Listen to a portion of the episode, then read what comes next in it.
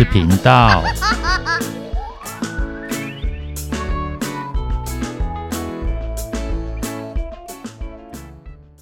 欢迎收听《不想说故事》《鸡脚妹与神秘海洋》第二部第三集。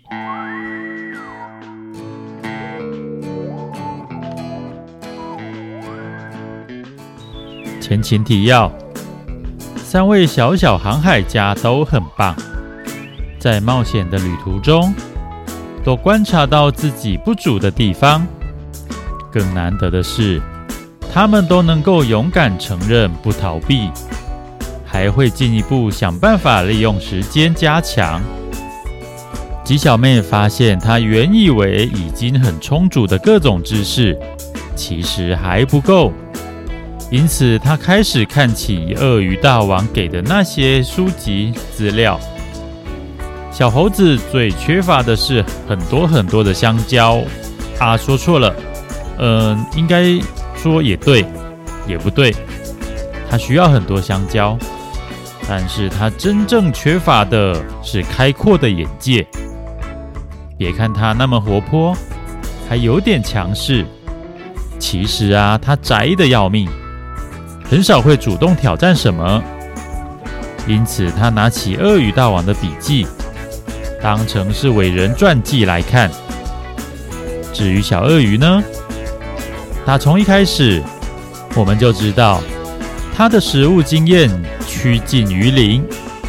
当初鳄鱼大王也才会设了那个局，就是希望他能够走出舒适圈。详情请回顾。鸡小妹与神秘海洋第一部第二十二集，我来推你一把。然后出现在他们面前的是灰蒙蒙的天空以及神秘的橘光，那是一座活跃的火山岛——海底火山群。海底火山群真的到了。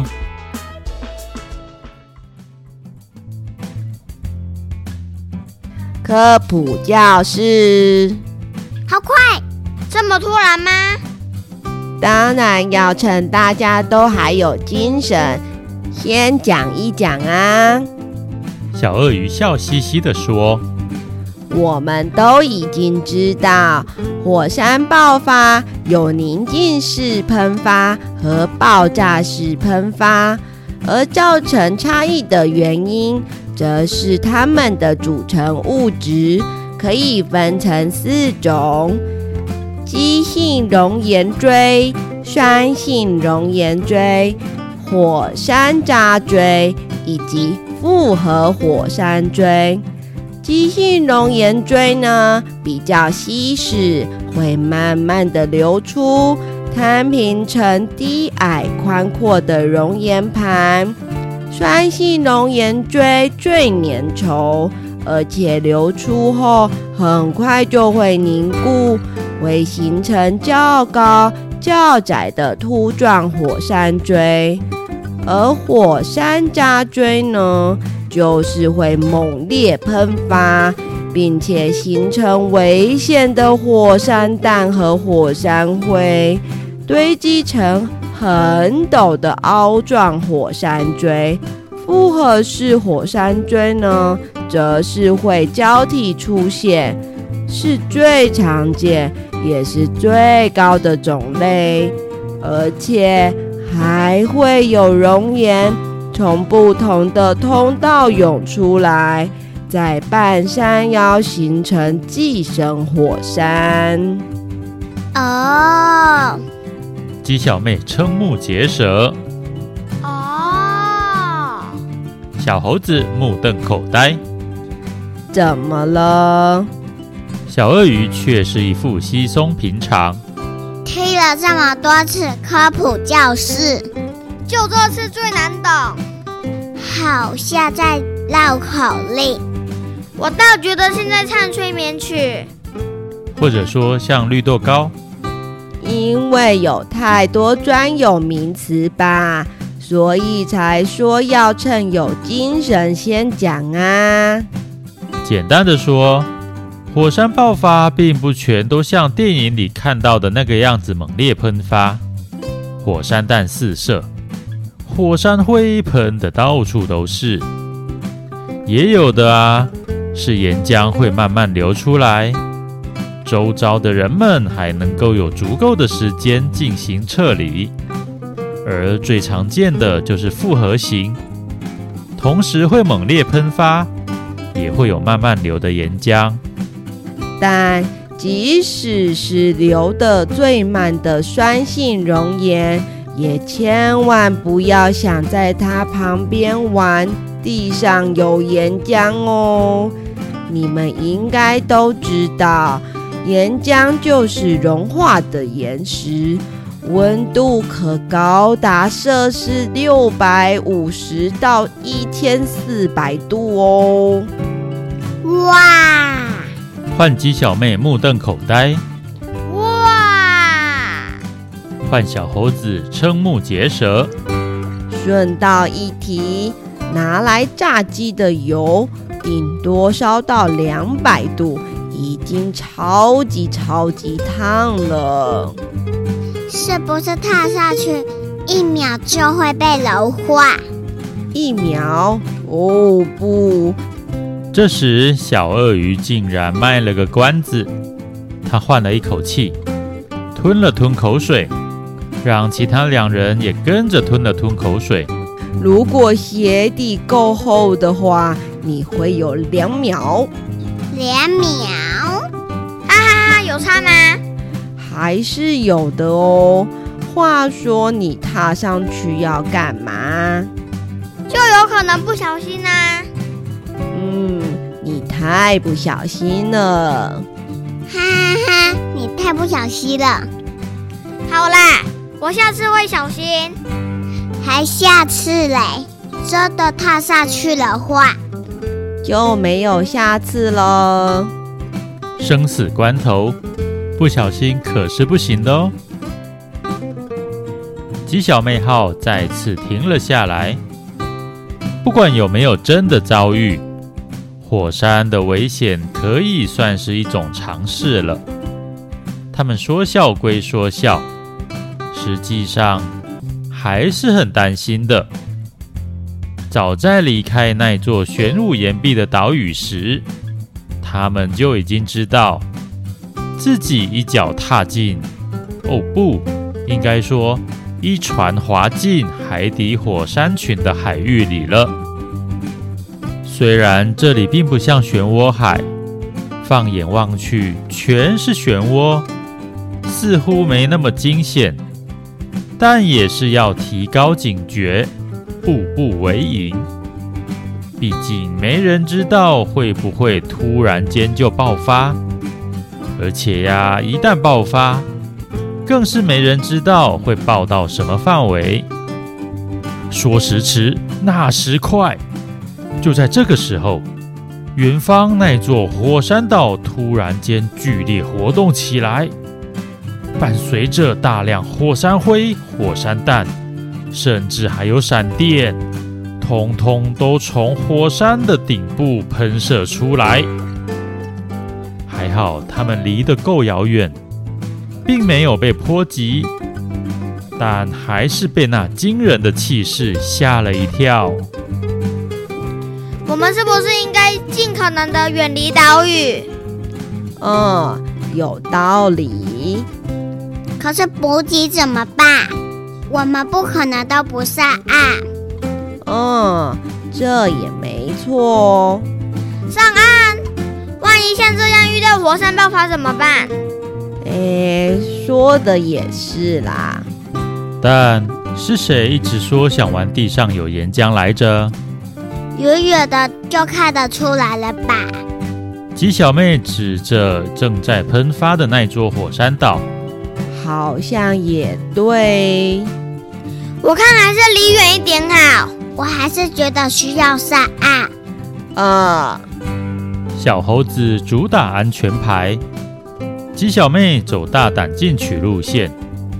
这天依旧是想法分歧的一天，他们再度各执一词，互不相让。最后，两人同时看向小鳄鱼，小鳄鱼。吉小妹的眼神中充满热切与期待。你觉得呢？小猴子的表情有点吓人。关键时刻，夹在中间，而且没有提出个人意见的小鳄鱼再度成为关键的角色。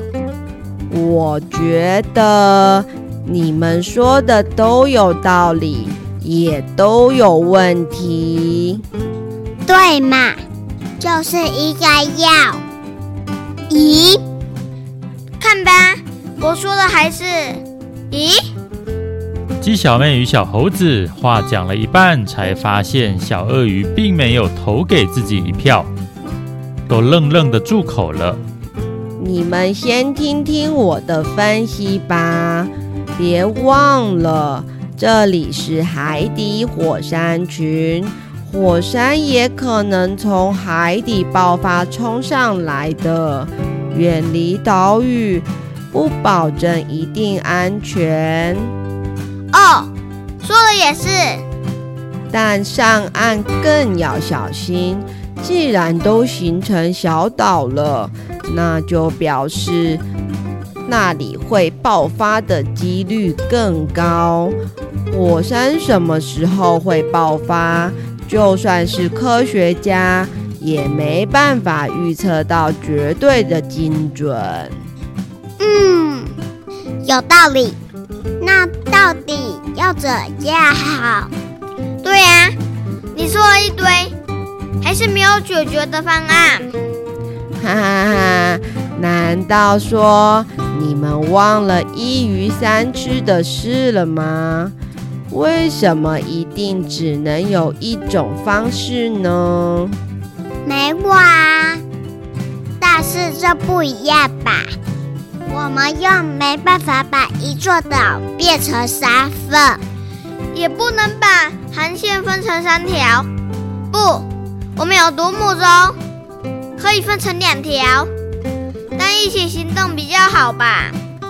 嗯，你们误会了，我的意思是，我们不必分开行动，但是可以把航线分成一段一段的。把航线分成一段一段的哦。对呀，大部分的时间我们不要太靠近岛屿。若是像眼前这样正在爆发的火山，当然更要远离。如果需要补给或是遇到平静的岛，也一定要仔细观察之后再上岸哦。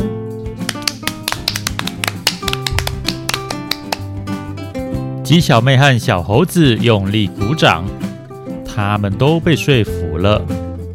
小鳄鱼真的已经成为船上不可或缺的智囊了。虽然很多事他都还不太会，但是他够冷静、够理性，而且很喜欢动脑思考，常常可以冒出很棒的想法。船长，请说话。